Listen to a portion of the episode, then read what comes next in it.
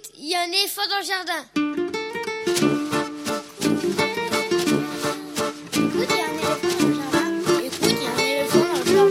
Bonjour, bonjour à toutes et à tous. Véronique Soulet au micro pour l'actualité culturelle des enfants, petits et grands en Ile-de-France.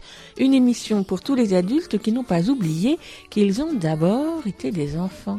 Chaque semaine, écoute, il y a un éléphant dans le jardin vous fait découvrir artistes, créateurs, initiatives, médiations qui offrent aux enfants de quoi nourrir leur imagination et leur curiosité. En tout cas, ce qui nous semble original, réussi, intéressant avec euh, des reportages, des chroniques, des interviews, des lectures concoctées par les chroniqueurs de cette émission et moi-même. Aujourd'hui, avec moi au fil de l'émission, Elsa Gounod pour sa chronique littéraire et Lionel Chenaille pour sa lecture. Au programme. Nous allons parler spectacle pour les enfants, tout en croisant les doigts pour qu'on n'annonce pas encore l'annulation des représentations comme c'est hélas beaucoup trop souvent le cas en ce moment. D'abord le spectacle Certains regardent les étoiles, un spectacle qui entremêle avec subtilité deux histoires de vie par le collectif 4L, à voir le 29 et 30 janvier à Nigra à Arcueil. J'avais rencontré son metteur en scène, Michael Lussautois, lors de sa création il y a tout juste trois ans. On le réécoute ce matin ce sera dans quelques instants. Puis le spectacle musical Manque à l'appel de Usmar et Tony Melville à voir et écouter ce samedi 22 janvier au théâtre de Corbeil-Essonne pour lequel je les avais interviewés eux aussi il y a trois ans. Interview que je vous propose donc de réentendre. Ce sera dans une cinquantaine de minutes. Du tac au tac, c'est notre chronique audio réalisée chaque mois en collaboration avec le site La Maromo. Ce mois-ci, l'illustratrice et autrice Jeannie Coat répond à nos questions pertinentes et impertinentes. Ce sera dans une trentaine de minutes. Et pour terminer, Elsa Gounod propose sa chronique Grand Livre pour petites personnes, puis Lionel Chenaille lit un extrait de littérature générale sur le thème de l'enfance. Pour suivre l'actualité de l'émission sur les réseaux sociaux, pour nous écouter, pour vous abonner au podcast là où vous voulez, tous les liens sont regroupés à l'adresse linktree slash un éléphant dans le jardin. Et bien sûr, l'émission est en réécoute sur le site de la radio à ligrefm.org. Écoute, il y a un éléphant dans le jardin, c'est l'émission qui ouvre des fenêtres sur l'actualité culturelle des enfants. Nous sommes ensemble pour une heure et demie, alors c'est parti. Écoute, il y a un éléphant dans le jardin. eh. On commence l'émission avec la nouveauté discographique et cette semaine, c'est encore une adaptation du Carnaval des animaux de Camille Saint-Saëns. Décidément, cette œuvre n'en finit pas d'inspirer les artistes, auteurs comme musiciens. Mais avec le carnaval vocal des animaux, il s'agit d'une création bien plus qu'une adaptation. Certes, les animaux restent les mêmes que ceux de l'œuvre originale. Tortues, émiones, cygnes, kangourous, etc. Mais dans le texte écrit par Emmanuel Suarez et dit par le formidable Jean-Michel Fournereau, ils prennent la parole lors de la très grande conférence au sommet des espèces animales réunies laquelle est présentée et commentée par un reporter radio à la langue bien pendue, Jean-Michel Fournereau donc, qui tient parfaitement son rôle dans cette parodie de reportage. Chaque animal a son mot à dire, un message ou une revendication à exprimer, tels les lions qui veulent dévorer les humains braconneurs, ou encore les tortues qui recommandent de ralentir dans ce monde agité. Gilda Spangier, chef de chœur de l'ensemble vocal Mélisme, a eu ainsi la bonne idée de créer des parties vocales sur la partition de Camille Saint-Saëns, lui conférant une toute autre dimension et permettant de la découvrir sous un jour nouveau. L'interprétation musicale est assurée par l'Orchestre national de Bretagne et par la maîtrise de Bretagne. Le texte est drôle, enlevé, bourré de jeux de mots et de références savoureuses. Cependant, il est souvent nécessaire d'avoir sous les yeux le livret du CD pour suivre le texte du reportage et pour suivre les paroles des chansons et ainsi apprécier au mieux ce carnavocal des animaux vraiment original. Le carnavocal des animaux, arrangement musical et direction Gilles Daspingier, texte d'Emmanuel Suarez, récitant Jean-Michel Fournereau par le chœur de chambre Mélisme, l'Orchestre national de Bretagne et la maîtrise de Bretagne. Un disque CD paru à l'automne chez Advitam Records à proposer aux enfants à partir de 9-10 ans. On écoute Tortue. Oh, mais qui vois-je monter si lentement vers la tribune? Oh, des tortues. Je vais tenter une petite interview reptilienne. Madame? Madame? Eh bien, vous vous souvenez de moi? Mais, mais si, mais si, voyons, nous nous sommes croisés il y a trois jours, sur la plage, à côté. C'est moi. Désolé, mon garçon. Nous restons concentrés pendant le sprint final. Un sprint? Ah oui, un sprint Avec une vitesse moyenne de 0,2 km heure. Jolie performance. Un peu de respect, je vous prie. Vous pourriez être notre arrière petit enfant. Moi? Moi? Un enfant?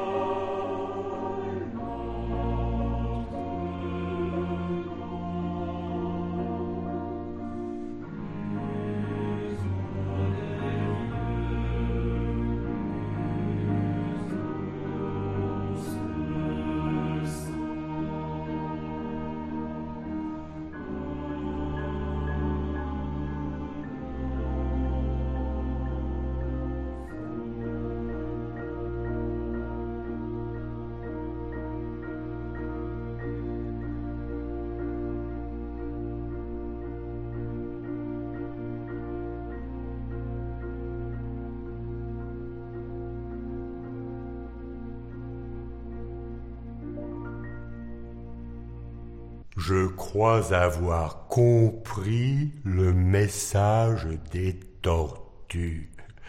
Si nous voulons vivre vieux et heureux, il faut que nous ralentissions.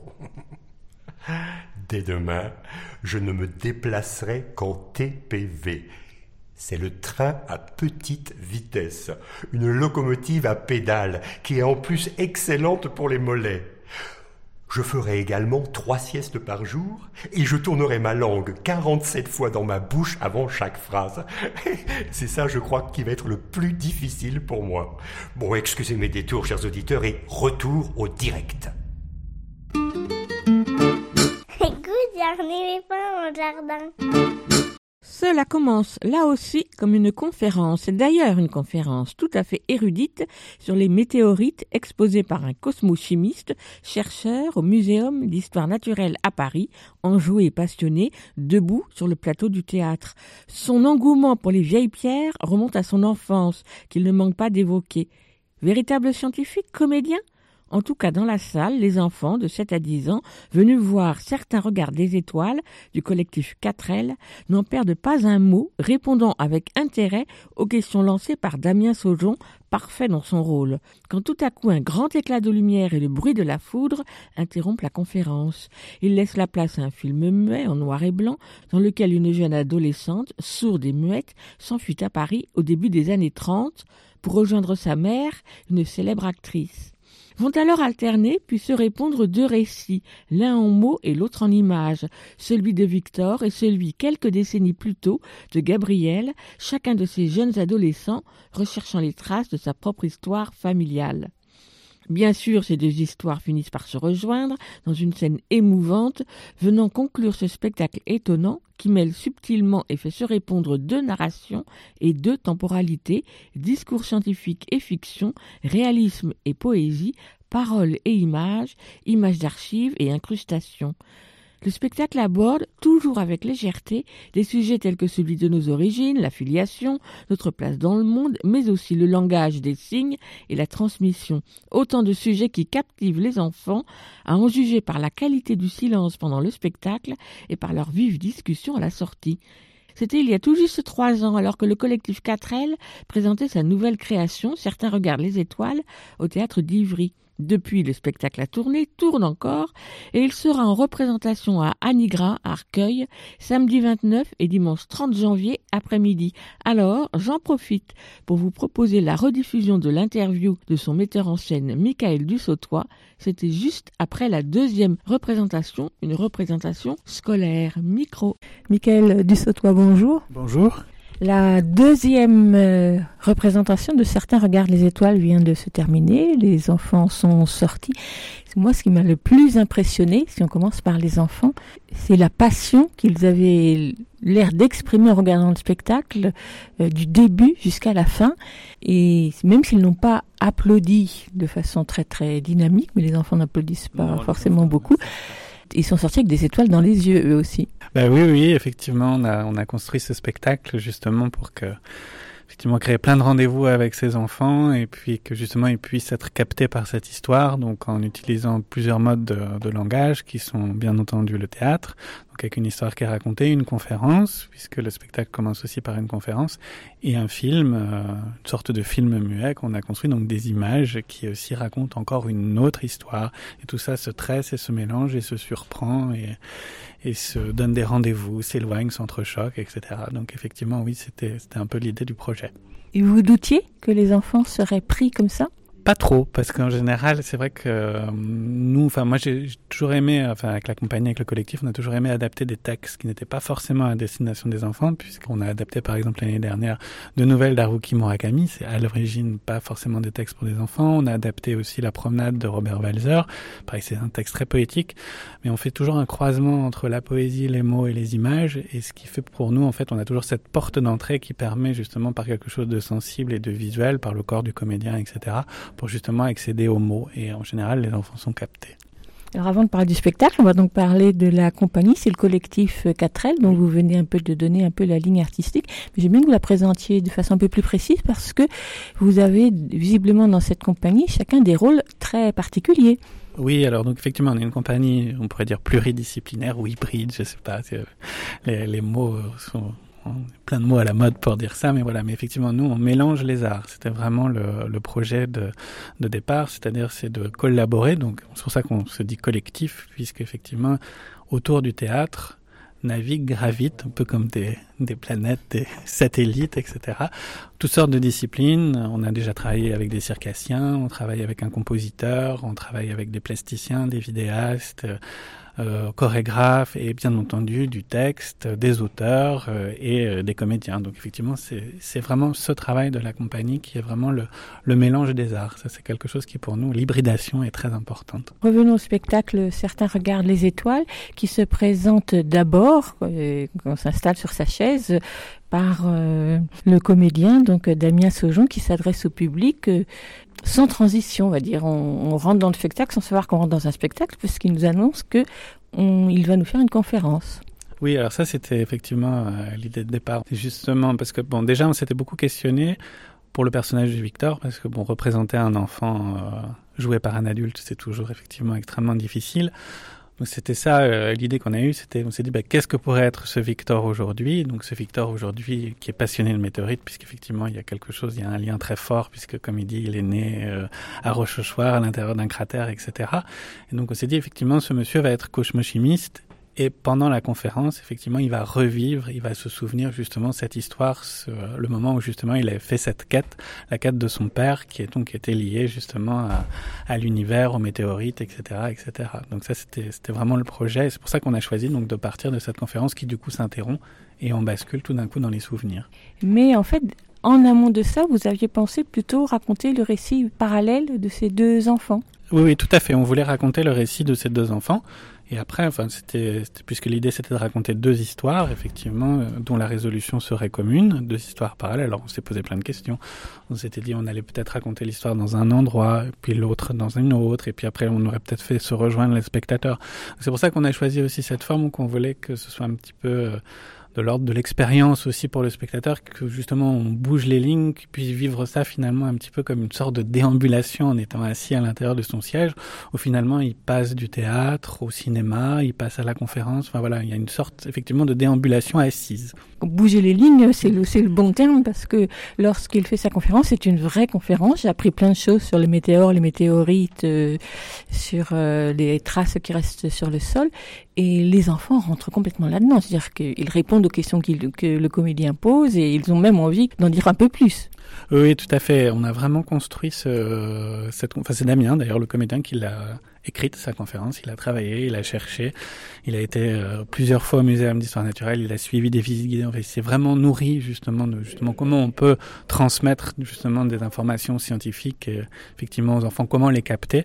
Voilà, ça a été vraiment construit de cette manière-là. Et puis donc euh, coup de coup de tonnerre et on bascule euh, dans la seconde histoire et donc effectivement comme vous venez de le dire on passe du cinéma au, réalisme à la réalité et à l'onirisme. Au niveau du film là aussi vous avez fait un travail tout à fait particulier. Oui, on a fait entièrement un film sur fond vert, avec donc une jeune comédienne qui a, qui a 12 ans. On a intégralement filmé sur fond vert et on les a incrustés à l'intérieur justement d'archives qui datent des années 30. Ça a été vraiment tout le, tout le projet à l'intérieur de vieux films, à l'intérieur de photos euh, qui ont été glanées, etc. Donc c'est vraiment tout un travail d'archives qui a été fait justement pour croiser euh, aussi cette histoire et lui donner aussi un, concret qui était celle justement d'une époque qui était celle des années 30 justement où le cinéma euh, muet devient parlant puisque c'était aussi cette charnière-là qui nous intéressait à travailler. Et donc les images que vous évoquez, ce sont à la fois celles de Paris, d'un Paris de, l'époque, et aussi celles du muséum. Donc vous avez eu droit euh, d'avoir accès aux archives du muséum? Alors non, c'est des images qu'on a bricolées, qu'on a construit, c'est des collages. C'est vraiment, on s'en est, vraiment inspiré, mais en tout cas, ce ne sont pas vraiment les images du muséum, à part quelques photos que nous on a pris à l'extérieur, qui sont du muséum d'aujourd'hui et qu'on a qu'on a bricolé. Mais on, travaille beaucoup de toute façon sur le principe du collage, donc. Euh, fait, ce sont des muséums euh, d'autres pays, euh, des animaux qui ont été, euh, voilà, qu'on a assemblés. Mais non, ce ne sont pas, ce sont pas des archives pour le coup historiques. Il y a juste les archives vraiment historiques, c'est tout ce qui concerne dans les rues de Paris, etc., qui sont vraiment des films des années 30. Vous avez triché un petit peu alors Non, parce que c'était amusant justement de reconstituer ce muséum et puis justement lui donner une dimension onirique parce que l'idée c'était pas non plus de faire quelque chose, un documentaire. L'idée c'était voilà, c'était de aussi comment, à travers les yeux de cet enfant, elle peut justement, elle voit tous ces animaux, etc. Cette petite fille est, est, sourde et donc le fil conducteur, entre autres, du spectacle, c'est son rapport, le rapport au monde quand on est sourd. Cette idée-là, elle vous est venue comment de travailler sur cette thématique-là? Ben justement par rapport au, à ce, cette question du cinéma muet, c'était quelque chose qui était effectivement intéressant. Justement, comment justement on peut appréhender des images, comment on peut appréhender finalement une image sans mots et comment on peut aussi nous raconter euh, une histoire avec des mots et sans images. Donc c'était vraiment du coup ce, ce fil qu'on a voulu effectivement construire et ce lien qui était donc justement la, la surdité, puisque l'idée c'était que l'histoire de Victor qui elle est en mots, du coup vient d'une certaine manière se croiser avec l'histoire de Gabriel qui elle n'est qu'en image et du coup on fait justement ce passage de l'un à l'autre. On voyait les enfants à la sortie qui se remémoraient le bref passage pourtant où est abordée euh, la langue des signes. Oui, oui, oui, effectivement. Ça, c'est un moment qu'on a voulu aussi euh, très important parce que, effectivement, on voit d'ailleurs le personnage de, de Gabriel, puisqu'il faut savoir qu'à l'époque aussi, dans les années 30, on pouvait, on n'enseignait pas la langue des signes. C'était quelque chose qui était effectivement euh, très mal vu. Donc c'était euh, vraiment quelques initiés qui, l'enseignaient. Et donc effectivement, on apprenait juste aux enfants à lire sur les lèvres. Et donc c'est pour ça que nous, on a fait aussi de cette quête là où elle trouve effectivement son, sa voie et son chemin, donc avec sa rencontre avec le bibliothécaire qui lui euh, parle la langue des signes, parce qu'elle elle découvre justement qu'elle peut communiquer. Donc elle peut effectivement elle peut communiquer et parler avec d'autres personnes. Donc ça c'était pour nous effectivement quelque chose d'essentiel et qu'on a voulu effectivement faire vraiment ressortir dans l'histoire. Vous disiez tout à l'heure que vous aviez dans vos différents spectacles adapté des nouvelles ou des romans d'auteurs connus ou moins connus.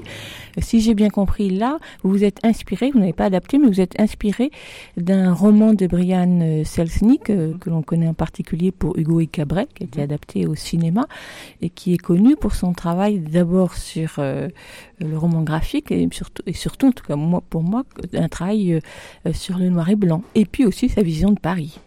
Exactement, oui. Alors celui-là, pour le coup, euh, cet inspiré ne se passe pas à Paris. Mais nous, effectivement, nous, on a ramené les choses, euh, les choses à Paris. Puisque, comme je vous dis, nous, on a vraiment réinventé une histoire qui, euh, qui nous est propre. Nous, ce qui nous a intéressé, c'était la, la mécanique que lui avait effectivement mis en place et dont on s'est effectivement inspiré. Et donc, c'était quel roman? C'est quel roman? Euh, C'est Blackout. Et donc, vous aviez déjà lu les autres œuvres de Selznick avant ou vous êtes tombé dessus par hasard Totalement par hasard. Enfin, je, je suis entré par Hugo Cabret, que j'avais par contre vu au cinéma, et ce qui m'a donné envie de, de voir un petit peu d'où ça venait. Et puis, euh, voilà. Alors, les enfants qui étaient dans la salle avaient euh, entre 8, 9, 10 ans. C'est ça- c'est le public qui était là. Ce sont des enfants donc d'Ivry-sur-Seine avec lesquels vous avez déjà mené des ateliers? Alors, on va travailler avec eux euh, très prochainement. On va mener tout un travail avec eux sur la prochaine création, puisque ce qu'on a fait, donc c'est-à-dire qu'on a travaillé l'année dernière avec d'autres enfants qui ne sont pas encore venus, mais on a travaillé sur cette thématique-là avec eux, ce qui nous a permis nous aussi de nous nourrir aussi pour euh, pour construire cette histoire. Et là, on va travailler avec eux sur la prochaine création qui sera donc une adaptation d'Alice. Et on va donc travailler avec ces enfants. Donc là, li- l'idée, c'était la première rencontre, c'est autour de notre travail. Et puis après, donc, ils vont nous accompagner sur la création. Ça veut dire quoi Se nourrir de ce que peuvent apporter les enfants? Bah, c'est-à-dire que ça nous permet d'expérimenter des tas de choses, hein, que ce soit technique, que ce soit sur le texte, que ce soit euh, sur l'imagination, sur l'imaginaire, voir comment ils réagissent par rapport aussi à l'histoire, comment ils s'en emparent, comment ils la réinventent. Et nous, ça nous permet effectivement d'inclure ça justement dans notre travail et de nous poser certaines questions qui sont du, du coup en lien dans le concret de ce que peuvent être euh, ces spectateurs. Alors sur scène, il y a un comédien, mais en vrai, il y en a trois, parce qu'il y a ceux qui sont dans les films. Donc j'aime bien que vous présentiez chacun d'entre eux. Alors donc Damien Saujon, qui est donc comédien, donc qui joue le rôle de Victor, qui est donc effectivement le, le petit garçon et le conférencier, qui est le personnage principal, donc qui est comédien et acrobate aussi euh, également, et puis donc qui est fondateur de la compagnie euh, collective 4L, donc on a fondé ensemble il y a déjà quelques années. Puis donc il y a Camille Saujon qui est sa nièce, euh, voilà, qui est la petite fille, donc qui a qui a 12 ans, euh, qui était pour la première fois devant les à la caméra et euh, donc d'autres comédiens. Donc il y a donc elle est interprétée quand elle est âgée par Nadine Darmon, qui est une comédienne qui travaille beaucoup avec les Tréteaux de France. Qui est-ce qu'on retrouve? On retrouve Julien André qui fait partie du collectif In Vitro qui joue la mère de Gabriel, David Seigneur qui est aussi au collectif In Vitro qui est euh, le père de Gabriel, je, ça je vous l'ai dit. Et puis euh, qui reste-t-il? Jean-Charles Delhomme qui lui interprète le, euh, le gardien du musée et j'en oublie deux, Laurence Busson qui est la, lectrice de la bibliothèque donc qui est sourde et muette et le bibliothécaire qui est Alexandre Bonstein. Eh oui, j'en avais oublié, oublié un petit nombre, moi. Dans les spectacles, ce qui est un peu frappant, et j'ai entendu aussi que ça avait frappé d'autres spectateurs, c'est qu'il y a une sorte de fausse fin, c'est-à-dire que le conférencier s'en va et ferme sa, son cartable est prêt à partir, et les enfants commencent à applaudir, le public commence à applaudir. Et puis non, ce n'est pas terminé. Oui, alors ça, c'était ce qu'on avait très envie de faire, et c'est-à-dire que les gens soient justement soient sur leur faim. Aussi bien F-A-I-N que F-I-N. Donc ça, c'était l'idée. Ça se passe effectivement après, pendant que les gens se passent un petit peu ce moment où justement, quand en général vous allez voir un spectacle ou même une conférence où vous discutez un peu, comme on dit, dans les coulisses, en backstage, etc. Et là, la rencontre effectivement avec sa grand-mère, elle a lieu justement après, justement au moment où les spectateurs sont censés être partis et être sortis. Le livre qui fait le, le lien entre toutes ces générations, c'est Les Pierres du Ciel, c'est ça? La langue du ciel. C'est un vrai livre? Non, pas du tout. C'est un livre qu'on a fabriqué, inventé et, et qu'on a choisi de s'appeler La langue du ciel justement par rapport à tous ces, tous ces liens entre justement ces différentes langues, la langue des signes, la langue de Victor. Les... Et tout ce que vous dites sur les météorites, c'est vrai ça ou c'est inventé? Ah, tout ce qu'on dit sur les météorites est totalement vrai. Les enfants vous demandent si c'est vrai ou pas vrai? Non, ils se demandent par contre si le comédien est réellement sourd. Ça, c'est quelque chose qui les questionne beaucoup. Okay. Ma dernière question sera un petit pas de côté pour vous demander, si vous vous en souvenez, quel est le livre de votre enfance qui vous a marqué, mais surtout qui vous a conduit à être ce que vous êtes aujourd'hui, à faire ce que vous faites aujourd'hui, c'est-à-dire du, du, théâtre, du spectacle pour le jeune public? Je vous prends au dépourvu. Vous prenez- parce que en fait, vous me dites ça, mais ce qui avant, c'est plutôt le cinéma. Moi, je vous répondrais. C'est pas tant, pas tant les livres qui m'ont, qui m'ont donné envie euh, d'aller vers le théâtre. Parce que c'est vrai que moi, enfant, j'ai eu cette chance-là d'avoir, parce que moi, j'ai, vécu, j'ai grandi en province et il n'y avait pas forcément de, de théâtre, de choses comme ça. Pourtant, je lisais, j'ai beaucoup lu étant enfant, mais c'est vrai que c'était plus des, des coups de foudre, on va dire, euh, d'images. Et effectivement, ça a été Charlie Chaplin quand j'étais enfant, qui a été quand même quelque chose de, de fondateur, je pense, dans, dans ma vie. Michael Dussaudois, merci beaucoup. Merci. Vous écoutez Aligre FM sur 93.1. Vous l'écoutez à l'IGRAFM 80 gradins. Michael Dussautois du collectif 4L, interviewé il y a trois ans exactement, alors que le spectacle Certains regardent les étoiles venait d'être créé. On pourra le voir avec des enfants dès 7-8 ans, samedi 29 janvier à 17h et dimanche 30 janvier à 15h à Anigra, à Arcueil. Toutes les infos sur le site de la compagnie et sur celui de Anigra.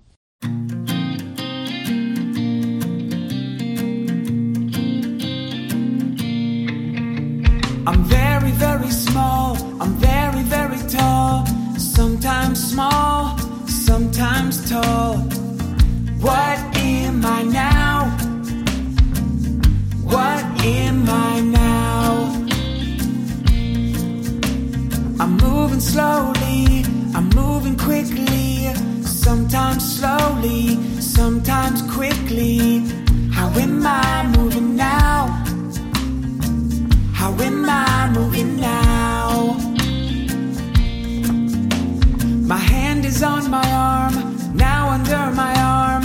Sometimes on, sometimes under. Where is it now? Where is it now?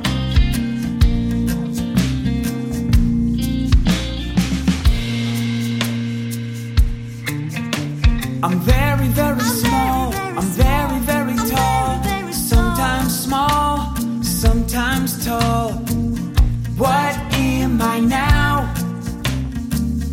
What am I now? I'm moving slowly. I'm moving quickly. Sometimes slowly, sometimes quickly. How am I moving now?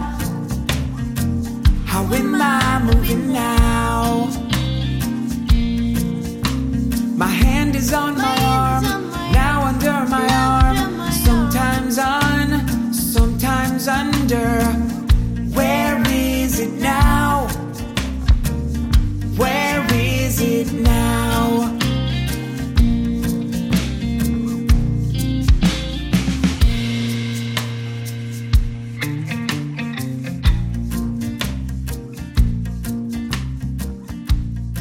Small or Little par des auteurs-compositeurs-interprètes Aaron et Julie Harris, alias le duo Sunflowers, extrait de leur livre CD A Beautiful Day, illustré par Maud Legrand, paru à l'automne aux éditions québécoises La Montagne Secrète.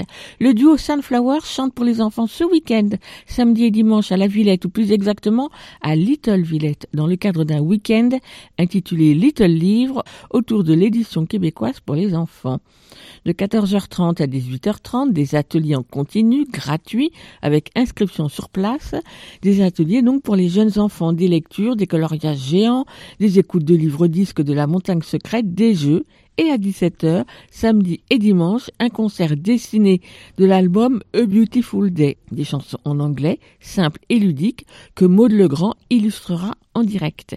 C'est proposé pour les enfants dès 5 ans. La librairie du Québec, une librairie située rue Gay-Lussac à Paris, sera également sur place pour proposer une sélection d'albums d'éditeurs québécois. Alors, j'en profite pour vous présenter quelques albums, ou plutôt deux albums, publiés par des éditeurs québécois, en espérant que vous pourrez les trouver et les consulter sur place. Sinon, bien, vous les trouverez dans toute bonne librairie. Le premier album est bien édité par un éditeur québécois, Les 400 coups, mais c'est une traduction d'un album polonais écrit par Isabella Zitscha et illustré par Ursula Paluzinska. Le temps, c'est élastique. L'album aborde avec simplicité et de façon assez maligne une notion pourtant pas facile à expliquer et à comprendre, celle du temps et sa toute relativité. Construit de façon binaire, page de gauche, page de droite, c'est court, c'est long, avec de courtes phrases, il expose à chaque double page une durée, une minute, cinq minutes, dix minutes, quinze minutes, etc. Présente en une phrase ce que ça représente. Une minute, c'est le temps que tu dois attendre afin que maman termine son appel. Suivi à chaque fois par la même question, c'est court ou c'est long? Et avec, à chaque fois aussi, c'est court si, c'est long si. Une minute, c'est court si en attendant tu dessines au sol avec un bâton, mais c'est long si tu n'as pas de bâton sous la main. 45 minutes, c'est le temps que dure une leçon à l'école. C'est court ou c'est long? C'est long quand c'est ce que Alex aime le moins, les mathématiques. C'est court si c'est ce qu'elle préfère, l'éducation physique, etc., etc. Une heure, une heure trente, deux heures, trois heures, dix heures, une fin de semaine, une semaine, un mois, pour se terminer sur 18 ans. 18 ans, c'est le temps qu'un enfant doit attendre pour être considéré comme un adulte. C'est court ou c'est long?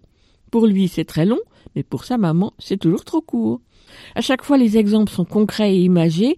Ils mettent en scène des enfants, mais aussi des adultes, ce qui permet de faire comprendre que le temps, quelle que soit sa durée, est élastique pour tout le monde. Dans une mise en page graphique très élégante, avec des silhouettes en aplat de couleur noire, relevées à chaque fois par deux autres couleurs aux tonalités sourdes, l'album Le temps, c'est élastique est vraiment réussi. Et bien sûr, il sera l'occasion de jouer à c'est court ou c'est long en créant soi-même ses exemples. Le temps, c'est élastique d'Isabella Zieba et Ursula Patuszynska, traduit du polonais par Peter Buriu, je crois pas que je prononce bien, édité par les 400 coups pour les enfants à partir de 5-6 ans et bien après, et il coûte 12 euros. Écoute, il y a un éléphant dans le jardin. eh. Autre maison québécoise, les éditions 2, avec un album certainement moins gai que le précédent. Un petit geste de Jacqueline Woodson et Earl Bradley Lewis. Jacqueline Woodson est une autrice américaine qui a écrit de très nombreux romans pour la jeunesse, souvent primés, mais dont quelques-uns seulement ont été traduits en français. Des romans qui sont le plus souvent des peintures sociales, abordant des thématiques telles que le racisme ou le placement familial, sans pour autant être moralisateur ou bien pensant. Dans l'album Un petit geste, la thématique n'est pas facile facile non plus, puisque le récit s'organise autour du rejet d'une nouvelle élève, Maya, par ses camarades de classe. Malgré toutes ses tentatives pour les amadouer, Maya fait l'objet de leurs moqueries incessantes, entre autres à propos de ses vêtements élimés, jusqu'au jour où son pupitre reste définitivement vide. Sur un sujet qui aurait pu donner un album plein de bons sentiments avec une fin réparatrice mais factice, comme c'est souvent le cas en littérature de jeunesse, Jacqueline Woodson a écrit un récit qui reste sur le fil, sans en dire trop, car c'est l'une des filles de la classe qui raconte cet épisode où elle s'est obstinée à rejeter Maya, sans raison apparente et sans qu'elle puisse l'expliquer. Elle raconte comme un souvenir qui l'a marqué pour longtemps, d'autant que l'enseignante, fine mouche, a usé d'un joli symbole pour faire comprendre aux enfants l'importance de la gentillesse, l'importance d'un petit geste. La narratrice reste alors avec ses regrets, voire ses remords. Ce récit de Jacqueline Woodson, qui demeure malgré tout léger mais profond jusqu'au bout, est magistralement mis en image par l'illustrateur américain Earl Bradley Lewis, lui aussi très souvent primé. Dans ses grandes peintures impressionnistes et réalistes, réalisées à l'aquarelle, avec ses gros plans et ses contre-plongées étonnantes, il donne à voir entre autres les sentiments qui traversent les visages fermés et les regards fuyants. Par le choix des couleurs, les images semblent comme nimbées par un voile, peut-être celui du souvenir ou celui du froid de l'hiver.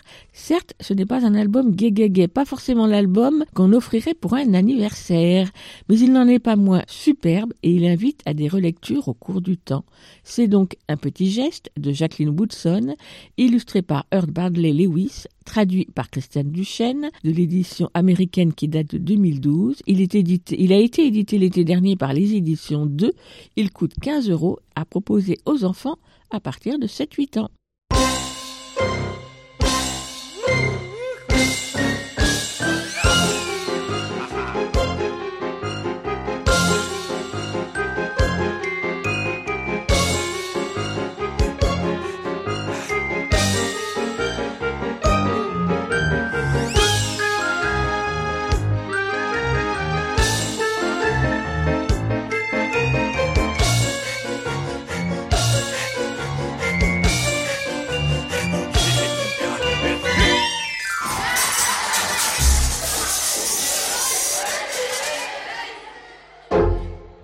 Du tac au tac, c'est la pastille audio que je réalise chaque mois avec la complicité de Lionel Chenaille pour le site de la Maromo, le site sur l'actualité de la littérature de jeunesse animé par Gabriel Lucas.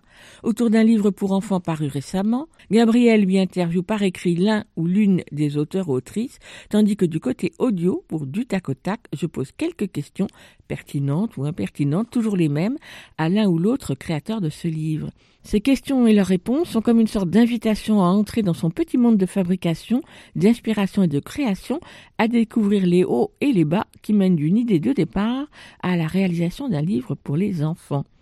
Pour notre du tac au tac de janvier, l'autrice illustratrice Janine Coat répond à nos questions à l'occasion de la parution chez Helium en octobre dernier de Bout, un livre pop-up réalisé avec l'ingénieur papier Bernard Duzuit. Cela fait un petit moment que le tandem réalise des livres en volume pour les très jeunes enfants. Dambou, fantômes, vampires, squelettes ou citrouilles se révèlent tout autres sous leur déguisement une fois qu'on a tiré les languettes ou soulevé les volets pour une fin en apothéose. Les formes rondes de Janicoa tout en aplat de couleurs conviennent particulièrement bien pour ce petit livre pop-up destiné aux très jeunes enfants. Bou de Janicoat et Bernard 18 a donc paru chez Helium et il coûte 14 euros. Et tout de suite, je vous propose d'écouter le du tac au tac avec Jannick Coat. Du tac au tac. Du tac au tac. Du tac au tac, du tac au tac, du tac Une au tac, pastille du tac au tac, sonore. du- De Véronique Soulet. Jannick Coat est illustratrice et autrice pour les enfants. Depuis son premier album, Popov et Samothrace, paru en 2005 aux éditions Mémo, elle a illustré de très nombreux albums dont elle est souvent également l'autrice et qui sont publiés chez différents éditeurs. À l'occasion de la parution de Bout, réalisée avec l'ingénieur papier Bernard Duisy et paru chez Helium en octobre 2021, Jannick Coat répond à notre du tac au tac. Question liminaire. Par quoi commencez-vous un nouveau livre? Alors, le plus souvent, je commence un livre parce que dans mes carnets de recherche, mes carnets de croquis, je dessine des personnages. Il y a des personnages qui émergent. Il y en a énormément. Beaucoup de formes, beaucoup de personnages. Et il y en a un qui va me sauter aux yeux et, et je vais sentir qu'il a un potentiel pour un, un futur livre. Ouais, c'est d'abord la création d'un personnage. Question prétentieuse. Quel est le livre dont vous êtes le plus fier? Ben, je pense que c'est le premier, tout simplement, parce que c'est c'est quand même ce qui a un peu bouleversé ma vie, finalement. Moi, je faisais un autre métier avant, j'avais 33 ans, donc j'avais déjà une vie derrière moi, et tout d'un coup, j'ai basculé dans un autre métier euh, qui me passionne euh, dix fois plus, euh, qui était le métier que je devais faire, je pense. Donc, euh, Papa fait sa motrace, mon premier livre, oui. Question mélancolique. Quel souvenir gardez-vous de votre premier livre pour les enfants? Eh ben, un souvenir très fort, très très fort, beaucoup de plaisir, beaucoup de bonheur. Je me souviens le jour où je l'ai reçu euh, à Paris chez moi, où j'ai ouvert le, le carton, il sentait bon l'encre d'imprimerie. J'étais, ouais, j'étais fière, j'étais contente. euh, J'avais un gentil mot de l'éditeur à l'intérieur, justement qui me disait qu'ils étaient fiers de l'avoir à leur catalogue. C'était un moment euh, très très fort. Question poussive. Qu'est-ce qui vous pose le plus de difficultés quand vous faites un livre? Ce que je trouve le plus difficile, et comme j'ai un peu de bouteille maintenant, c'est le temps, le temps consacré au livre, purement au livre, parce qu'en fait, euh, j'ai l'impression qu'on est de plus en plus sollicité par beaucoup d'autres choses. Donc moi, je fais beaucoup de rencontres euh, scolaires, littéraires. J'ai aussi euh, toute la partie administrative, euh, la partie com, où il faut que je réponde aux mails. On nous sollicite aussi toujours pour plein de choses. Donc en fait, c'est tout ce qu'il y a autour qui aussi parasite le, le temps euh, de création. Il faut se consacrer à ça, donc c'est aussi beaucoup de solitude, c'est beaucoup d'heures, des journées, des week-ends entiers où il faut vraiment travailler et, et être plongé dans la création. Et ça, c'est plus difficile à trouver, je trouve. Question compliquée. Quel livre vous a donné du fil à retordre? Euh, Le premier euh, qui me vient à l'esprit, c'est le dernier en fait. C'est Slip que j'ai fait avec Alex Cousseau aux éditions Les Fourmis Rouges. C'est un livre que j'ai eu beaucoup de mal à faire pour différentes raisons. Je vais dire la crise sanitaire à bon dos, mais il se trouve que le contexte n'a pas favorisé aussi ce temps de création. Donc ça a été un peu laborieux. C'est un album aussi qui demande beaucoup de rigueur dans le détail parce qu'il y a beaucoup d'objets, beaucoup de détails qui apparaissent de page en page et il fallait pas euh, les oublier d'une page à l'autre. Il fallait pas que, que j'oublie le moindre détail. Question technique. Quel est l'animal le plus difficile à représenter? Alors pour moi c'est le singe. Je sais pas pourquoi. Je sais pas, c'est pas un animal qui m'inspire. C'est un peu l'animal que j'ai pas envie de dessiner. En fait, mon animal préféré, c'est le chien depuis très très longtemps. Et avant que je ne publie euh, des livres, euh, j'avais fait un journal canin parce que j'ai dessiné des chiens pendant des années. Je suivais les chiens dans les parcs, je demandais aux chiens de mes amis de poser pour moi. J'ai vraiment fait un gros travail sur le chien, mais ça n'a jamais été publié. Et en fait, je n'ai jamais dédié de livre aux chiens alors que c'est mon animal préféré. Donc ça, c'est quelque chose que je suis en train de travailler en ce moment. Après, c'est l'animal que je préfère dessiner. euh, J'ai remarqué que j'aimais dessiner surtout les gros animaux, le rhinocéros, l'éléphant, l'hippopotame. Les gros animaux dodus, euh, ça, ça me va bien. Ça correspond au graphisme un peu rond, euh, très arrondi. Je pense que c'est pour ça. Question sentimentale. Quelle technique aimez-vous bien utiliser? Eh ben, en ce moment, je suis en train de changer un petit peu.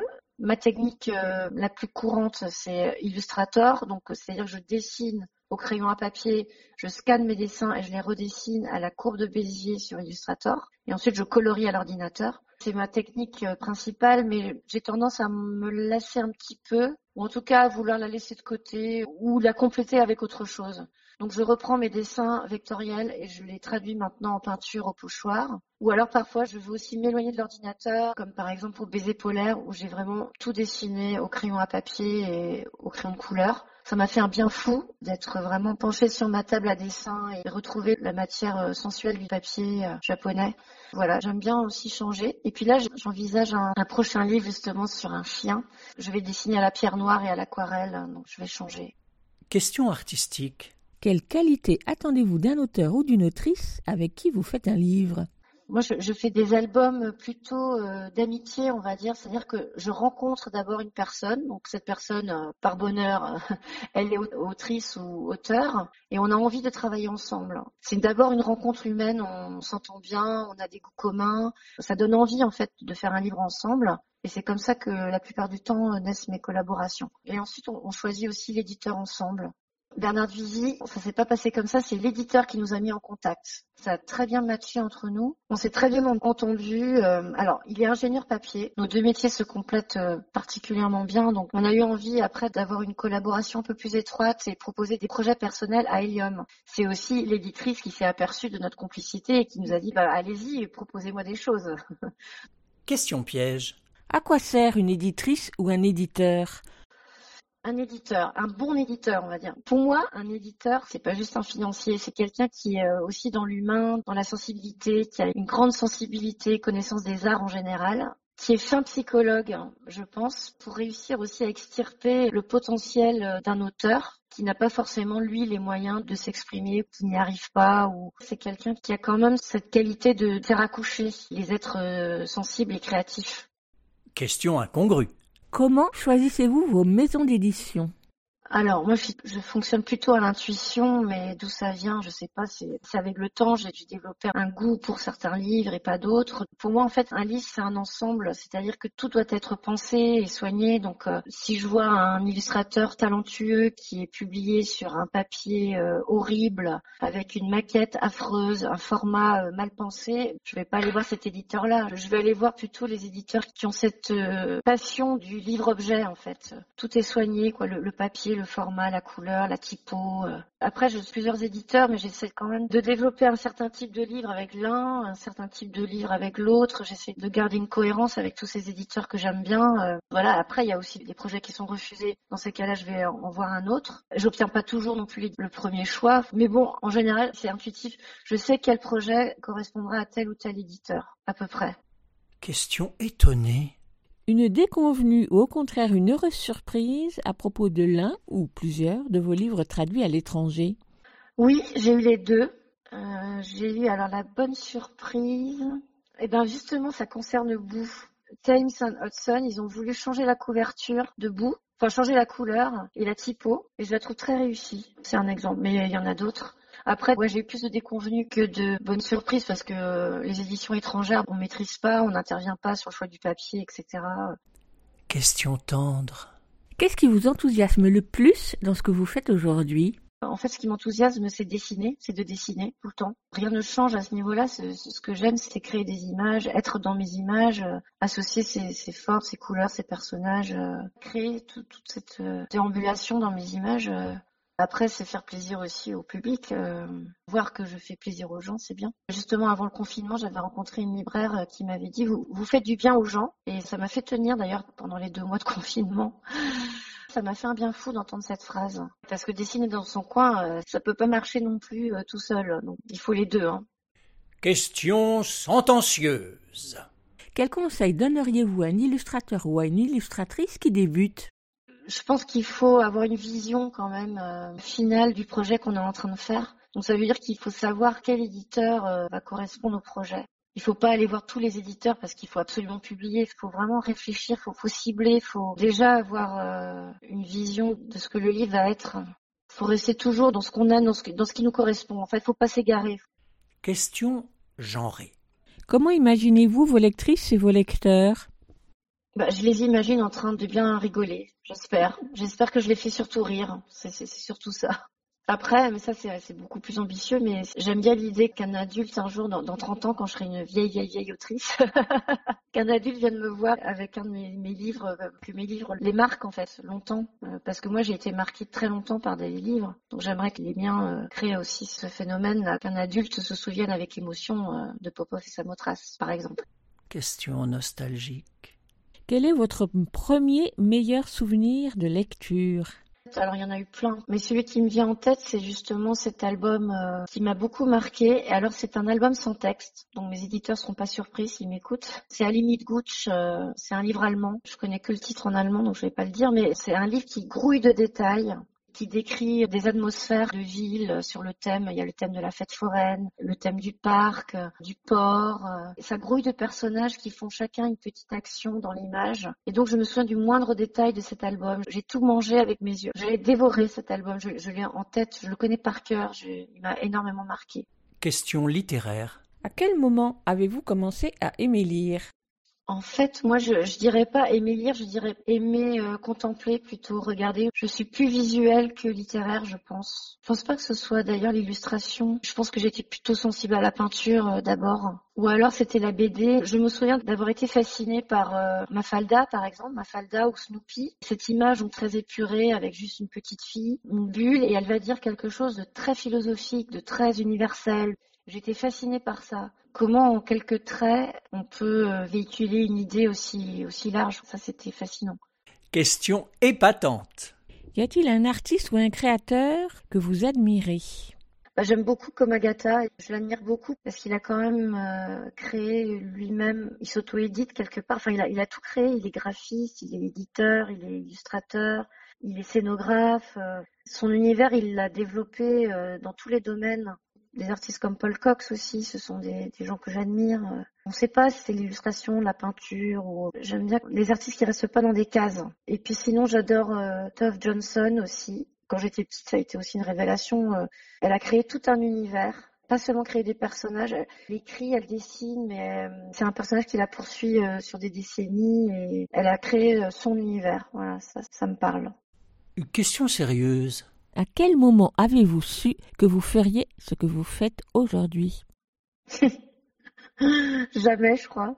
Oh là là, je, pas du tout été conscient. Enfin, je dessine depuis toujours. J'ai fait les beaux-arts. En sortant des beaux-arts, j'étais, perdue. Je savais pas qu'est-ce que j'allais faire vraiment. Tout était vague. Est-ce que je voulais être sculpteur? Est-ce que je voulais être peintre? Est-ce que j'allais faire de la litho? Est-ce que ça n'a jamais été très conscient tout ça Et euh, après, je suis devenue graphiste parce qu'il a bien fallu que je gagne ma vie. Et c'était aussi euh, des super années parce que j'ai appris aussi euh, le métier du livre. Du coup, je me suis rapprochée du métier du livre. Je savais comment faire un livre, comment on fait concrètement dans les années euh, 2000.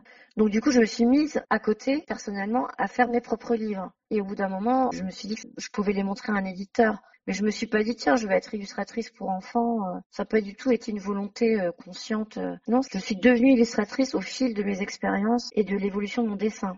Question concrète. Quels sont les trois objets qui définissent votre lieu de travail?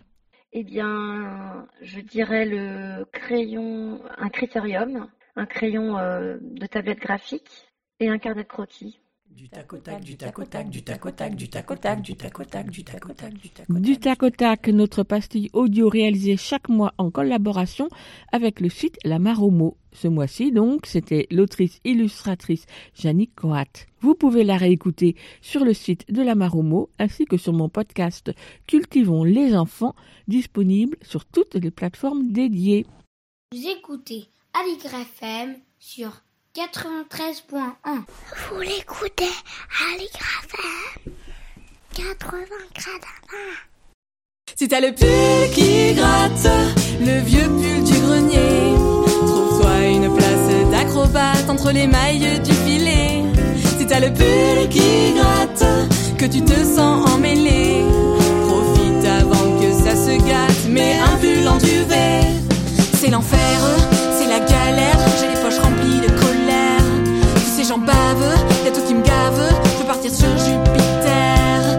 ça brûle, ça me consume, franchement, je jure, c'est atroce. C'est vraiment nul, c'est ridicule, faut que je me calme rapide. Si tu cherches ce qui ne va pas, tu trouveras. Les problèmes, les galères, ça passera. Si tu cherches ce qui ne va pas, tu trouveras. Les problèmes, les galères, ça passera.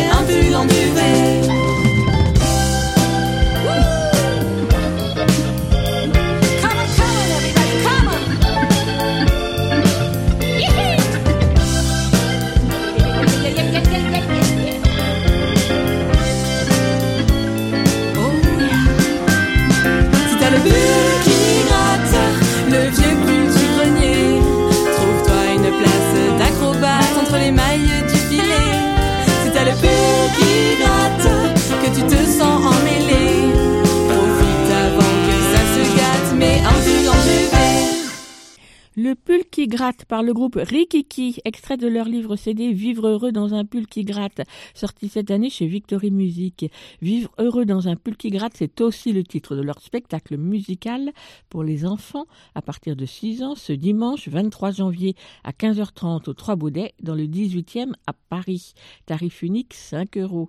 Et la veille, le samedi 22 janvier et tous les samedis jusqu'au 12 mars à 17h, le groupe Rikiki est en concert également au studio Boulevard des Batignolles dans le 17e à Paris. Le tarif là est de 10 euros pour les enfants et 18 pour les adultes. Et on croise les doigts pour que ces concerts ne soient pas annulés comme c'est le cas de celui d'Alain Schneider Mundo Patakes que je me faisais un plaisir de vous annoncer pour ce dimanche au Café de la Danse. C'est raté, il est reporté au 20 mars, comme est reporté aussi celui de Minibus Bal à fond, programmé ce dimanche à la maroquinerie, annulé donc et reporté au 13 mars. Ça commence à faire beaucoup. J'ai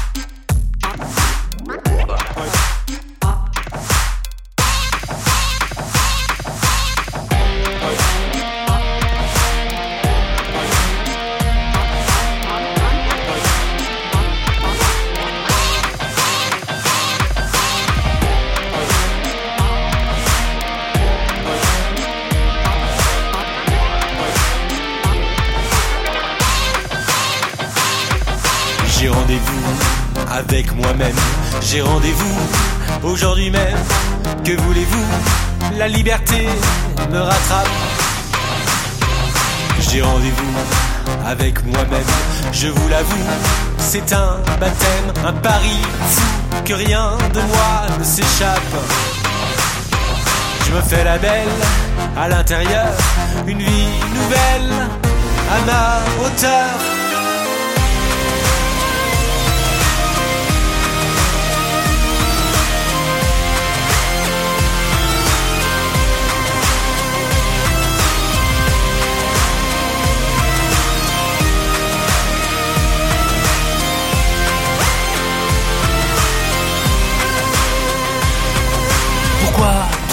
Chercher ailleurs Le trésor est à l'intérieur. Dorénavant seul, le présent me rattrape.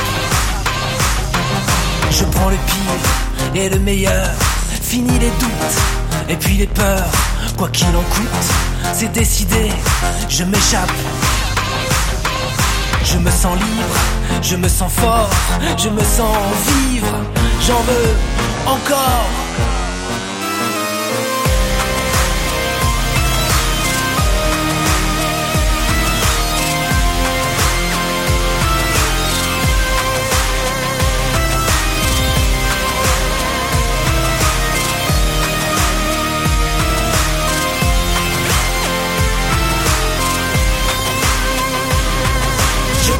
Ma propre route, j'avance quoi qu'il en coûte. Je me fais la belle, je veux tout savoir, je veux toucher, je ne veux plus croire. J'ai rendez-vous, ça va de soi, à travers vous, au creux de moi, là où je vais, rien n'est écrit, je m'échappe. Tout est plus beau, tout est plus fort, tout est plus chaud. J'en veux, j'en veux, j'en veux.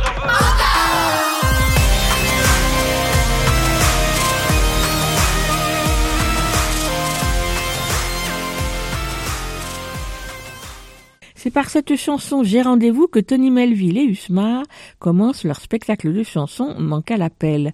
Enfin, pas tout à fait. Tout commence dans le noir et une voix qui chuchote. Il m'arrive souvent d'être à un endroit précis. J'ai l'impression d'avoir déjà vécu ce moment. Cette voix mystérieuse, venue d'ailleurs, s'adresse aux spectateurs tandis que sur la scène, encore plongée dans la pénombre, les appareils numériques et toutes leurs petites lumières apparaissent peu à peu.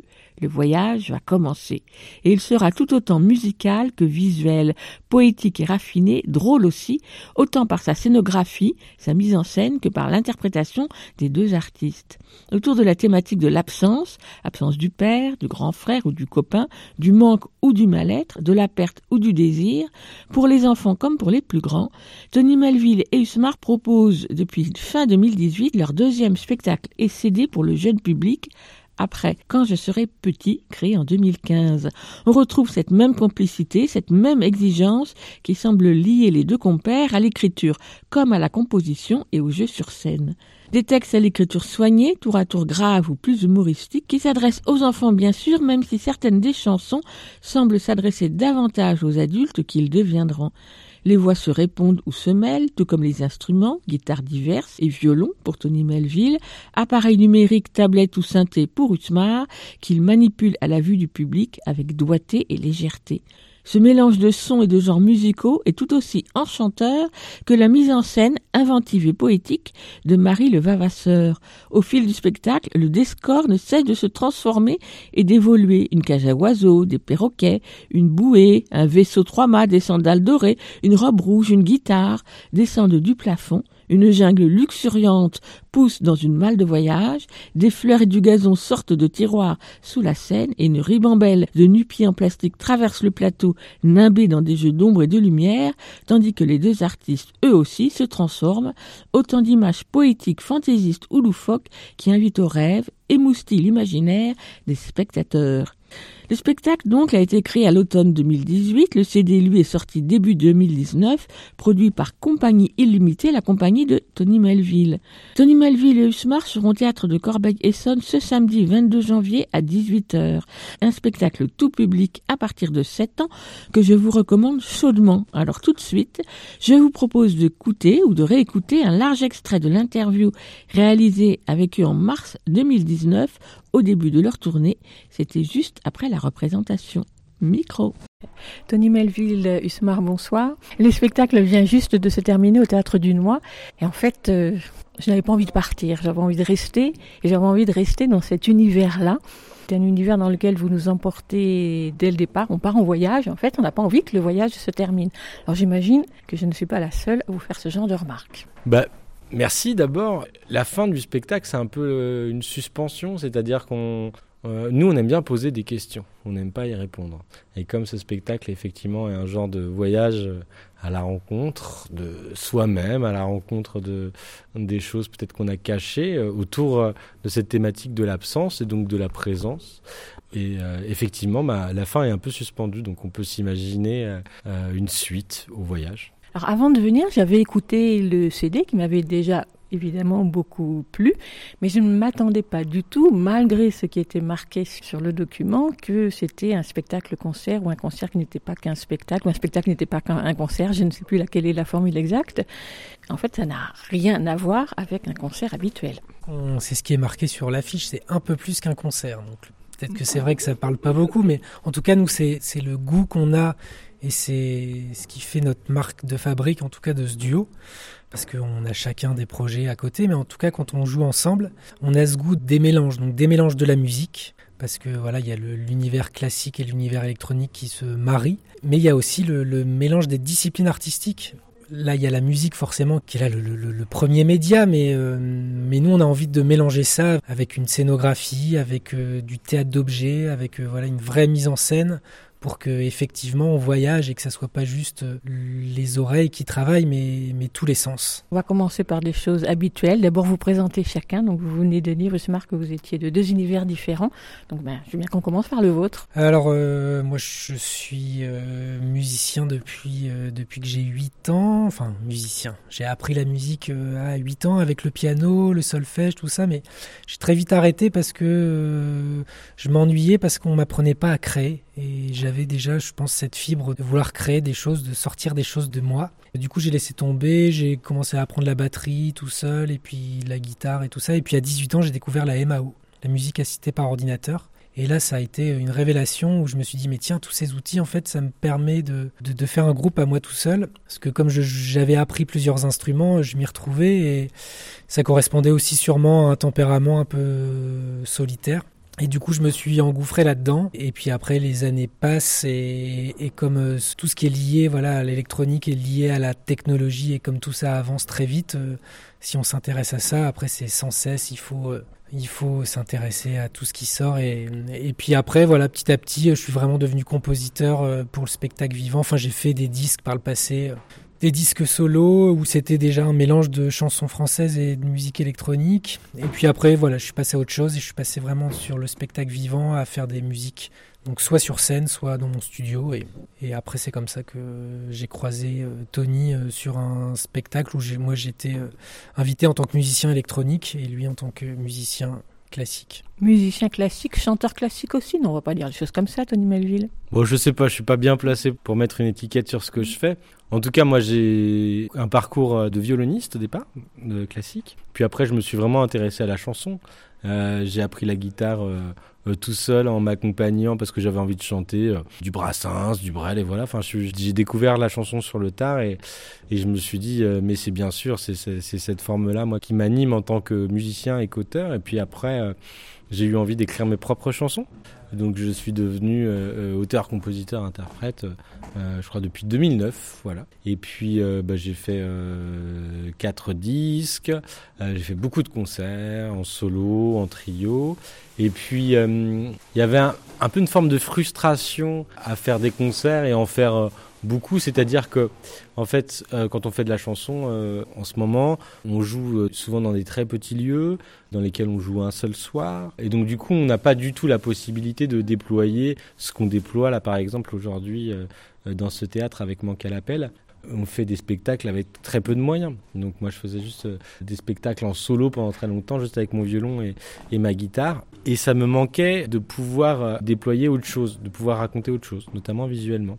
Et donc en fait j'ai eu euh, cette envie de monter ma compagnie, qui s'appelle Compagnie Illimitée, qui est un peu ma boîte à outils pour inventer, créer des spectacles qui sont à base de chansons, dont, la matière première reste des chansons, mais qui vont un petit peu plus loin. Et donc euh, qui proposent, en tout cas dans l'approche de création, on est dans la pluridisciplinarité. Donc là, en l'occurrence, théâtre, euh, théâtre d'objets et chansons. Alors le spectacle commence, on va dire, de façon presque classique, quoique il commence dans le noir, on découvre une grande structure tubulaire et puis se découvre peu à peu d'abord les appareils électroniques que vous venez d'évoquer, Usmar, et puis vous apparaissez tous les deux presque, peut-être que c'est pas bien de dire ça, mais c'est pas grave, presque comme des clichés l'un habillé en costume très classique avec sa veste, un tout petit liseré doré sur la veste rouge et Usmar, euh, casquette à l'envers et blouson. Est-ce que c'est voulu ou est-ce que c'est vous comme ça, comme vous êtes d'habitude?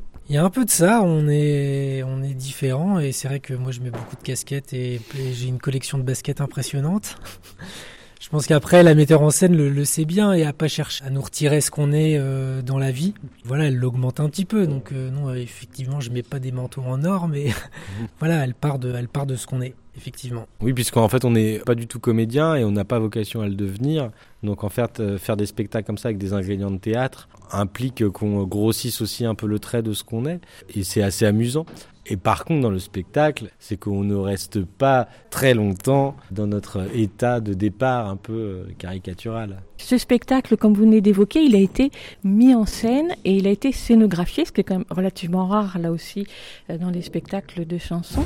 Donc pour la mise en scène, c'est la mise en scène de Marie Levavasseur et c'est évident qu'on y retrouve euh, son univers à la fois de lumière très douce, d'objets qui sortent d'endroits complètement inattendus et que l'on ne sait plus où jeter le regard tellement il y en a à regarder et surtout chacun d'entre eux, chacun des objets qu'on va voir apparaître au fil du spectacle sont tous évocateurs et sont tous d'une histoire. Nous, ce qu'on aime bien dans le travail de Marie, et c'est euh, aussi pour ça qu'on a fait appel à, à elle, c'est que au-delà des chansons, on peut chercher à faire travailler un peu le public, les enfants et les adultes, et on fait appel justement à leur capacité d'imagination.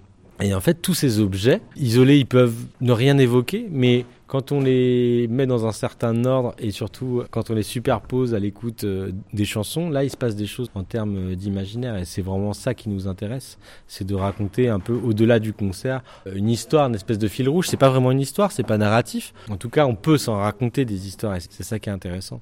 Quand vous dites que chacun d'entre eux seul n'est pas, pas porteur d'imaginaire, une bouée, un trois-mâts, une cage à oiseaux, des perroquets, c'est déjà un univers en soi. Oui, et euh, c'est vrai qu'il y a tout cet imaginaire, euh, toute cette euh, imagerie autour euh, des histoires de marins, etc. Donc euh, le voilier, la bouée, parce que nous on s'est raconté ça autour de l'absence. C'était un peu notre histoire. Et puis il y a des voiles, etc. Et, du vent. Mais en fait, il y a des enfants qui se racontent des histoires assez différentes, avec d'autres objets, par exemple toutes nos histoires de chaussures, nos histoires de végétation, etc. Qui fait appel à peut-être une autre une autre forme d'imaginaire. Donc c'est ça aussi la richesse, c'est que le sens n'est pas fermé.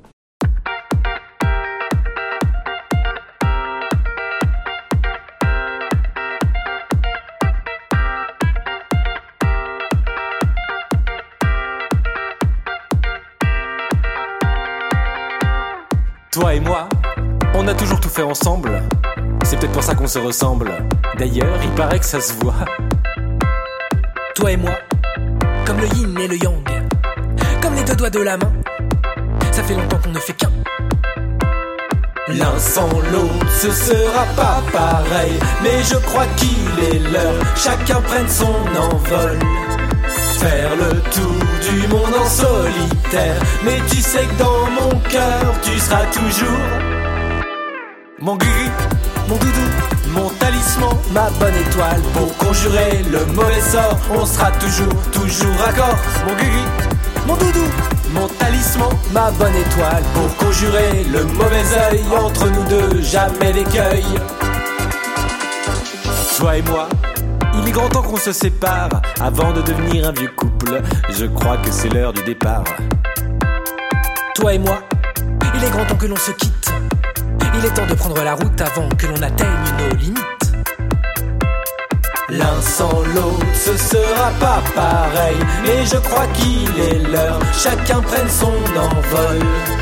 Faire le tour du monde en solitaire. Mais tu sais que dans mon cœur, tu seras toujours mon gris, mon doudou, mon talisman, ma bonne étoile. Pour conjurer le mauvais sort, on sera toujours, toujours accord. Mon gris, mon doudou, mon talisman, ma bonne étoile. Pour conjurer le mauvais œil entre nous deux, jamais d'écueil.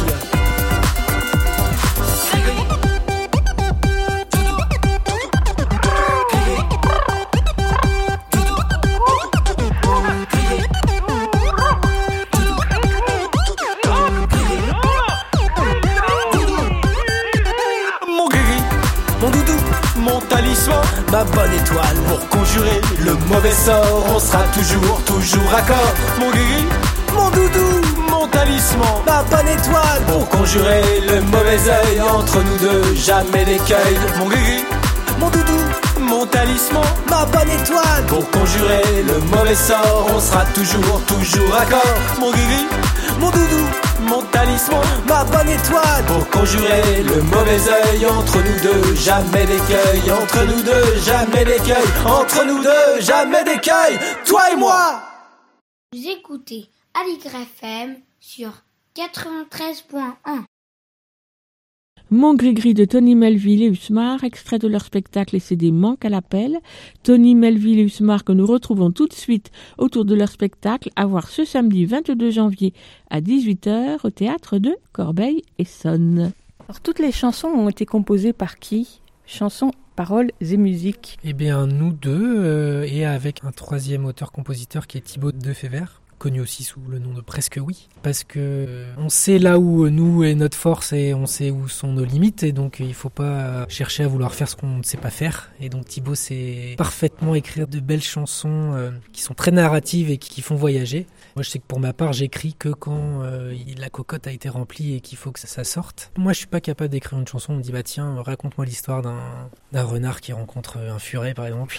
Il y en a qui sont capables de le faire et de faire quelque chose de très poétique. Et moi, non, voilà, ça vient vraiment de l'intérieur. Et, et d'ailleurs, sur cette création, euh, en travaillant avec une salle qui a coproduit le spectacle qui s'appelle Le Grand Bleu à Lille, on a été invité à aller à la rencontre de publics qui sont confrontés à l'absence et au manque. Pendant une semaine, on a été rencontrer euh, des prisonniers, on a été rencontrer euh, des enfants qui arrivent de pays étrangers, qui ont été séparés de leur famille, qui se retrouvent en France. On a rencontré des ados qui sont à l'hôpital pour de longues périodes.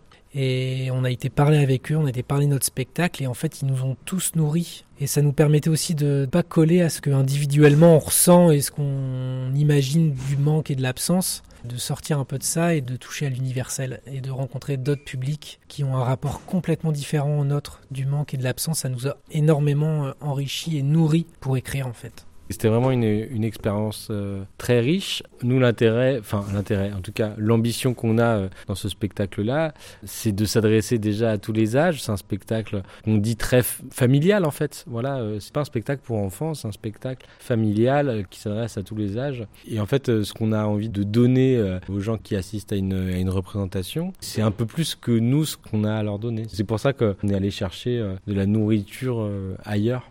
Parlons des instruments. Alors donc, Tony Melville, vous, vous avez des instruments, on va dire, euh, classiques, vous l'avez dit, de toute façon, vous êtes violoniste de formation, mais il y a quand même pas mal de guitares différentes. Oui, il y a trois guitares différentes sur le spectacle. Euh, et puis euh, l'intérêt euh, dans les arrangements, c'est de marier euh, les sons acoustiques aux sons électroniques. Ça me permet d'avoir une, une, palette un peu plus large, d'avoir plusieurs instruments sous le coude. Et donc vous, Usmar, ce sont des instruments de MAO, comme vous disiez tout à l'heure, musique assistée par ordinateur. Et une des particularités de la mise en scène, c'est justement de les donner à voir au public. Et d'ailleurs, c'est ce qui est découvert en premier dans le spectacle. Mais c'est vrai qu'aujourd'hui, quand on imagine, enfin quand on parle de musique électronique sur scène, on imagine soit euh, un DJ qui est là avec des platines et qui lève les bras en l'air et qui invite la foule à danser, ou alors euh, des gars derrière leur euh, ordinateur et ils sont derrière un objet où ils tournent trois boutons et on comprend pas bien ce qui se passe et en fait tout est dans la vidéo parce qu'il y a un énorme écran vidéo. Là, c'est l'idée, c'est de montrer la musique électronique. Du coup, c'est donc il y a un ordinateur qui est là forcément puisque les sons sont dans l'ordinateur, mais j'ai plein d'objets, de contrôleurs, de télécommandes en fait qui me permettent d'interagir avec les sons, de jouer avec les sons qui sont dans l'ordinateur. Donc ils sont tous lumineux. J'ai un plan incliné vers le public pour que le public voit quand je touche toutes ces machines et, et qui comprennent que voilà quand je touche ce bouton ça déclenche tel son, que le son est modifié en direct et que tout ça fonctionne de concert avec euh, la guitare et le violon de Tony. Et tout ça est fait en légèreté euh, à tel point que vous pouvez même danser en, en les manipulant. Bah oui, l'idée c'est un peu aussi de chorégraphier euh, les gestes et que ça soit pas juste euh, j'appuie sur euh, un bouton qui va déclencher une séquence ou un, une voix ou l'idée c'est que tout ça voilà soit magnifié par ma présence. Tony Melville et Usmar, on a dit que vous étiez deux sur scène, mais en fait c'est complètement faux parce qu'il y a une troisième personne qui est absolument essentielle, qui euh, agit dans l'ombre et qui est d'ailleurs habillée tout, habillée tout en noir, mais c'est elle qui a, je dirais presque le rôle principal puisque c'est elle qui transforme le décor au fur et à mesure, ce décor qui vous fait rentrer à chaque fois dans un autre univers. C'est notre capitaine, notre talisman, notre phare dans la nuit, notre boussole. C'est Lauriane Durix, qui est comédienne et machiniste, et donc qui fait l'ensemble des actions sur cette structure, sur ce décor. C'est elle qui nous emmène en voyage, c'est un peu le capitaine de ce bateau. Pour revenir à cette structure, elle est presque imposante. Comme on l'a dit tout à l'heure, c'est un spectacle qui est plutôt ambitieux dans ses moyens. Il faut de l'espace pour pouvoir le jouer. Oui, on voulait pas partir en, voyage sur une barque de fortune. Donc on a pris euh, le modèle au-dessus, un vaisseau un peu plus robuste, un peu plus large. Donc effectivement, en fait, on, se retrouve à jouer euh, ce spectacle plutôt dans les lieux de théâtre, qui ont euh, des plateaux assez grands. Effectivement, on peut pas jouer dans les tout petits lieux. Donc par rapport à notre premier spectacle, il y a plein de lieux musique qui aimeraient nous accueillir, mais là on, on ne peut plus. Voilà, c'était vraiment un choix de défendre cette forme un peu plus ambitieuse, quoi. Merci à tous les deux. Merci beaucoup. C'était la rediffusion d'un extrait de l'interview de Tony Melville et Usmar, réalisé il y a trois ans, alors qu'ils venaient de créer leur spectacle musical Manque à l'appel. Manque à l'appel à voir et écouter ce samedi 22 janvier à 18h au théâtre de Corbeil-Essonne, tout public à partir de 7 ans. Manque à l'appel, c'est aussi un CD sorti également en 2019. Toutes les infos sur le site et réseaux sociaux de Tony Melville et de Usmar. Et vous trouverez sur la page de l'émission le lien pour écouter leur interview en entier. On écoute encore une chanson de Manque à l'appel, c'est Tranquille.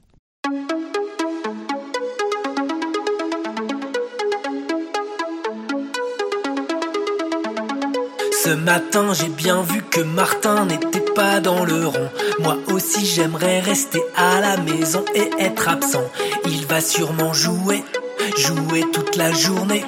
Nous, on va travailler, se taper la dictée.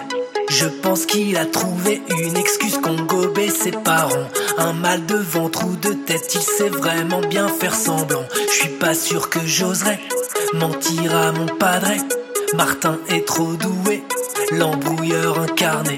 Je l'imagine dans son lit pendant que je dessine des quadrilatères. Lui, il lit des BD, regarde un film et moi je suis en galère. Pour lui, c'est la tablette, bien au chaud sous la couette. Pour moi, c'est la récré. Il fait froid, je vais me geler.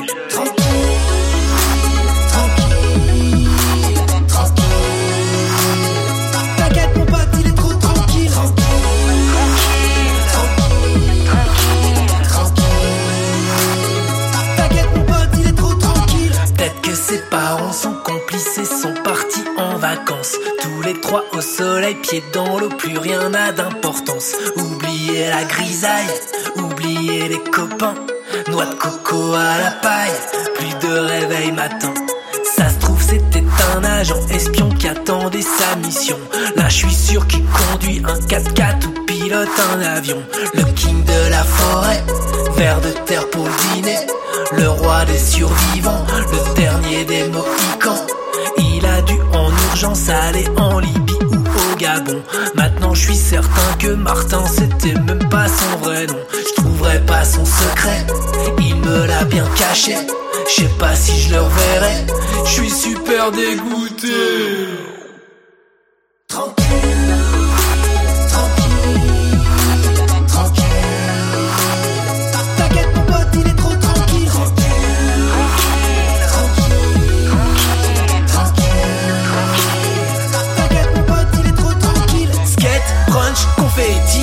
Pote, il a tout compris. Skate, brunch, confetti. Mon pote, il a tout compris. Skate, brunch, confetti. Mon pote, il a tout compris. Skate, brunch, confetti. Mon pote, il a tout compris.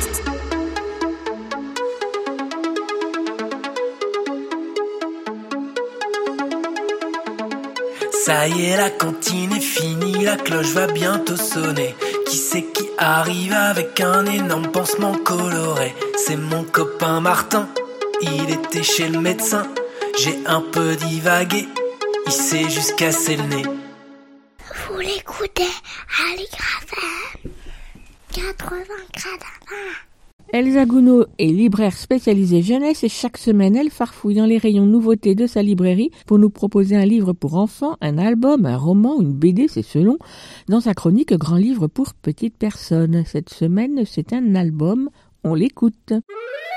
Grand livre pour petites personnes par Elsa Gounod, libraire à Paris. Bonjour, aujourd'hui je vais vous parler de l'album Tonchan le glouton de Shigeru Hatsuyama, dont une traduction de Véronique Brindo est parue récemment aux éditions Epsilon.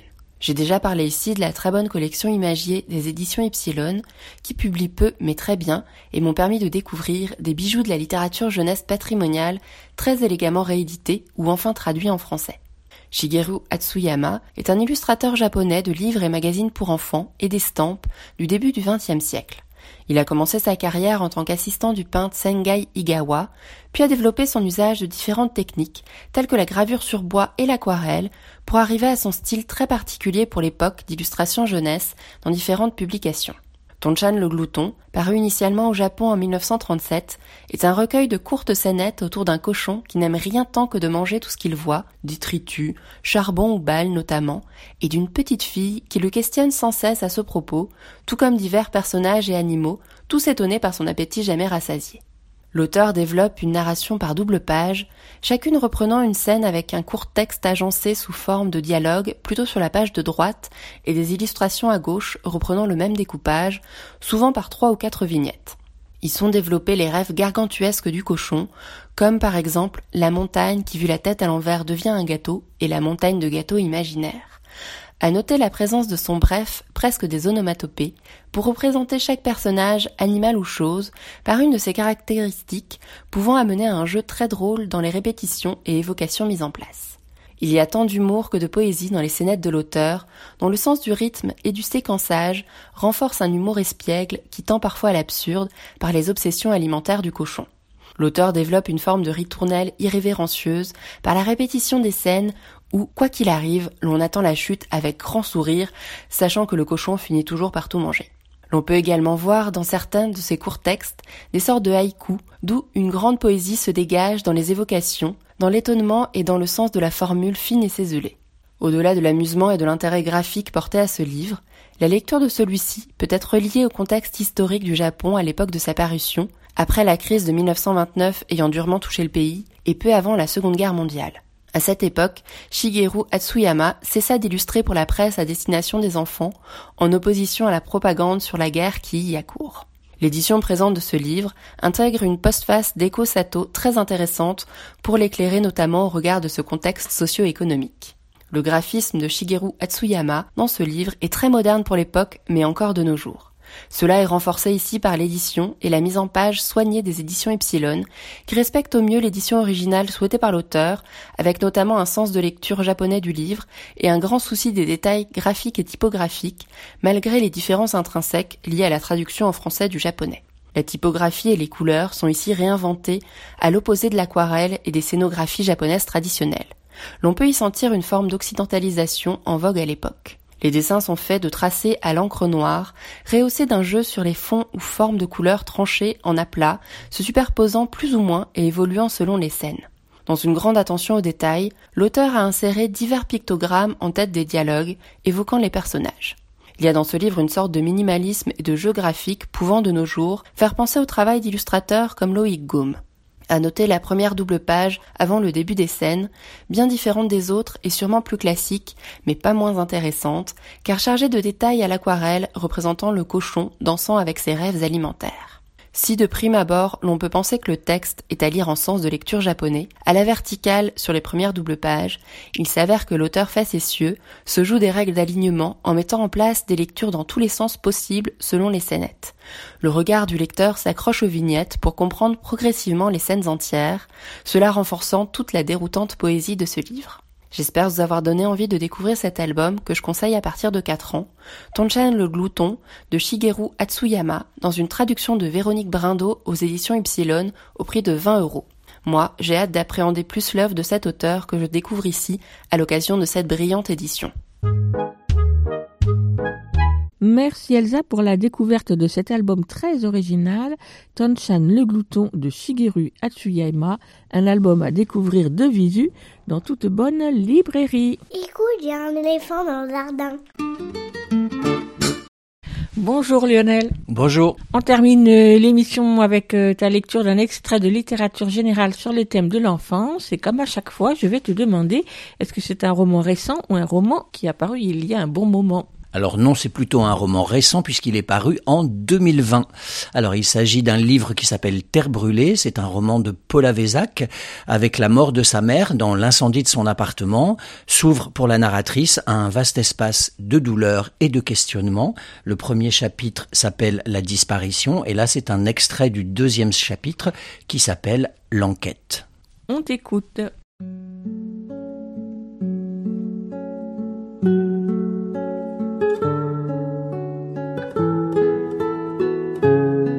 Après ma naissance, mes parents s'étaient installés dans une bicoque qui jouxtait le pavillon des grands-parents, en Seine-Saint-Denis.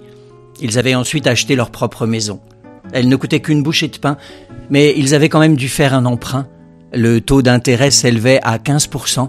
Pendant 20 ans, ils allaient engraisser la SACIEP, l'organisme prêteur, qui, plus tard, leur refuserait toute renégociation au motif qu'ils avaient déjà eu de la chance d'obtenir le prêt. La bâtisse était située dans un village entouré de champs de colza et de betteraves, Cleverly. En 1820, le hameau comptait deux fermes et quatre charrues, ai-je lu quelque part? Les choses avaient à peine changé un siècle et demi plus tard. Nous y avons vécu dix ans, d'abord à trois, puis à deux. De cette décennie, j'ai gardé une poignée de souvenirs qui dessinaient la géographie de mon enfance. Le bar tabac, où chaque soir se retrouvaient les hommes du coin, et dont me fascinait l'enseigne clignotante, autant que l'interdit du lieu. L'église, où j'avais joué une unique fois à me cacher dans les confessionnaux avec les autres enfants du village, jusqu'à ce qu'un voisin nous surprenne et nous en chasse en vociférant. La grande rue, dont je connaissais chaque anfractuosité et chaque irrégularité du trottoir, chaque tournant et chaque angle mort, pour l'avoir parcouru des dizaines, des centaines, des milliers de fois, matin, soir, aller, retour. L'école. Toutes les classes rassemblées dans une même pièce et l'odeur de la colle Cléopâtre. Et notre maison, située aux confins de Cleverly, au bout de la grande rue. Après une volée de marcherettes faisant office de perron, on entrait dans la cuisine, une grande pièce au sol rouge, couleur sang de bœuf. S'ouvrait ensuite un salon, en son milieu trônait une table en chêne, démesurée, taillée à la hache et hérissée d'échardes. Dans un renfoncement avaient été installées des toilettes et une salle de bain, humide en toute saison. À l'étage se trouvaient deux chambres, de dimensions strictement égales et pareillement glaciales. Un hiver, l'eau des radiateurs avait gelé. Mes parents n'avaient pas eu assez d'argent pour mettre la chaudière en route ne serait-ce que quelques jours. En retournant là où nous avions vécu il y a quelques années, alors que je n'y étais pas allé depuis mes dix ans, j'avais été surprise par l'exiguïté du lieu, et je m'étais senti dupé, trahi, par le présent déceptif autant que par le passé trompeur. Je n'avais reconnu que la cour commune où j'avais l'habitude enfant de jouer seul à la recherche de cailloux, grattant inlassablement le sol, ce qui faisait dire à mon père que je deviendrais archéologue. En réalité, seul m'intéressait le mystère et la poésie des cailloux de rien du tout sans valeur ni histoire. La maison de Cleverly devint rapidement la scène de la mésentente entre mes parents, qu'un regard attentif sur quelques photographies m'a laissé deviner. Ainsi, sur l'une d'elles, je suis assise aux côtés de mon père, qui, là encore, garde les yeux tournés vers moi, peut-être pour m'écouter. J'ai la pose sérieuse des enfants concentrés sur l'histoire qu'ils racontent, peut-être pour ne pas regarder celle qui prend la photo. Sur un autre cliché, c'est ma mère qui semble se défiler penchée vers la gauche. En arrière-plan, un mur de parpaing me semble être la métaphore de l'horizon bouché qui plombait notre quotidien. Quant à moi, je fixe la personne qui vient d'appuyer sur le déclencheur, les yeux colères, les yeux colères. Ce regard noir, qui était peut-être bien à l'origine du surnom que mes parents m'avaient donné, Zan, comme les billes de réglisse dont je raffolais. Je l'ai retrouvé sur une autre photo de cette époque. Tu nous rappelles le titre de ce roman Alors ça s'appelle Terre brûlée de Paula Vézac et c'est paru aux éditions du Rouergue en 2020. Merci Lionel et à la semaine prochaine. À la semaine prochaine. Écoutez, il y a un éléphant dans le jardin, c'est fini pour aujourd'hui. On se retrouve la semaine prochaine, même jour, même heure, même fréquence. En attendant, vous pouvez réécouter cette émission ou celle des semaines passées sur votre application habituelle d'écoute de podcast ou bien sur Podcastix qui héberge le podcast. Tous les liens sont regroupés à l'adresse linktree slash un éléphant dans le jardin à. À la semaine prochaine. À la prochaine. À plus. À la prochaine. À plus. À la prochaine.